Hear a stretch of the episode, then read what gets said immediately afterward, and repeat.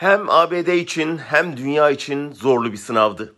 Bir süper güç özgürlüklere düşman bir megalomanın eline geçmişti ve o yalanlarıyla kitleleri peşinden sürüklemeyi başarmıştı.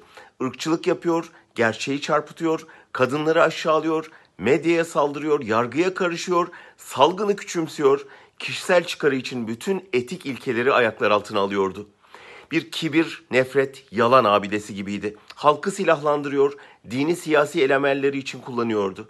Fanatizmi, despotizmi, nepotizmi büyütüyor, dünyada bir süredir yayılmakta olan popülizm yangınına benzin döküyordu. İkinci Büyük Savaş'tan 80 yıl sonra bir kez daha bir Batı toplumunun yalanla kandırılabileceğini, nefret söylemiyle zehirlenebileceğini, fanatik bir söylemle teslim alınabileceğini gösteriyordu.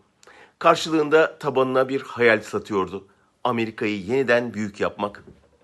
Bir dönem daha iktidarda kalması bu tehlikeli deneyimin hepten kök salması anlamına gelecekti. Amerikan halkının yarısı ciddi bir demokrasi mücadelesi vererek yeter dedi. Trump gitti gibi ama Trumpizmin açtığı yaralar tedavi edilmeyi bekliyor.